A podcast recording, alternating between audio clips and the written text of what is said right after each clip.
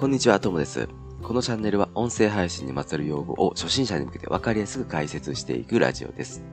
今日はデジタル音声メディアです。きちんとした説明した後に、また僕の感想で締めくくりたいと思います。今日はね、デジタル音声メディアということで、なんか知ってるようでこうピンとこない感じしないですかね。これはですね、ウェブサイトやスマホアプリなどで聞くことのできる音声コンテンツサービスやサイトのことを、え言うんですよ。で、えー、音声、音のね、メディアとして最初に頭に思い浮かぶのって、こう、地上波ラジオじゃないですか。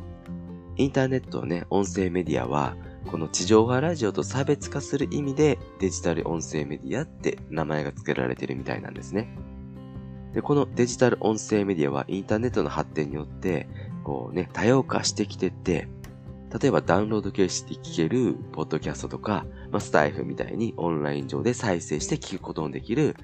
まあね、ストリーミングサービスとか言うんですけど、まあ、いくつかの種類に分かれるんですよね。で、音声コンテンツはね、聞きたいときに、こう、オンデマンド形式。要は、まあ、いつでも聞きたいときにボタンをポチって押したら聞けるってことですね。まあ、楽し、そういう風に楽しんだり、リスナーさんに合わせて最適化されるみたいな感じですよね。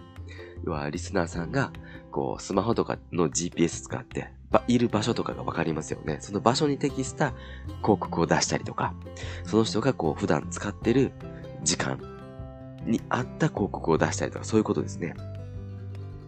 はい、えー、ここまでがね、きちんとした説明で、まあ、ここからが僕の感想になります。またデジタルってついてるやん。デジタルってつくとなんか新しい感じしますよねこうね、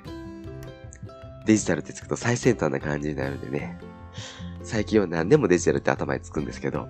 なんか僕はこういうちょっと違和感を感じでですね、デジデジタル化ってね、ただね、パソコンだったら OK っていう意味じゃ、ね、ないと思うんですよね。普段の生活に IT がこう入り込んで、革命的に、劇的に生活スタイルが変わるものがこうデジタル化って言うと思ってるんですね。で、このデジタル音声メディアとかね、まあ、音が、音声が、まあ、スマートスピーカーから聞こえてきたら、なんとなく最先端な気がしまするんですけど、これ言ってみたらただのラジオじゃないですか。で、本当に理解しないといけないのっていうのは、あの、そのね、放送の中身をね、発信してる人が、まあ、僕たちのような、こう、素人だったり、時間に関係なくね、放送の時間とかに関係なく、まあ、聞きたいものが聞けたり、とかね。あとはスマートスピーカーなんで、こっちが声で指示できたり、例えば、OK Google とか、Alexa とか、ね、こっちが呼びかけるじゃないですか。ああいうやつですね。このあたりまで理解して、まあ、デジタル、デジタル音声メディアなんですよね。どうですかね？デジタル音声メディアのことなんとなくイメージできましたか？質問のある方はね、この放送の概要に、概要欄に僕の LINE 公式アカウントの URL 貼っておきますし、またね、この放送のコメントから、えー、してもらえれば嬉しいと思います。えー、では今日はこの辺で終わりにします。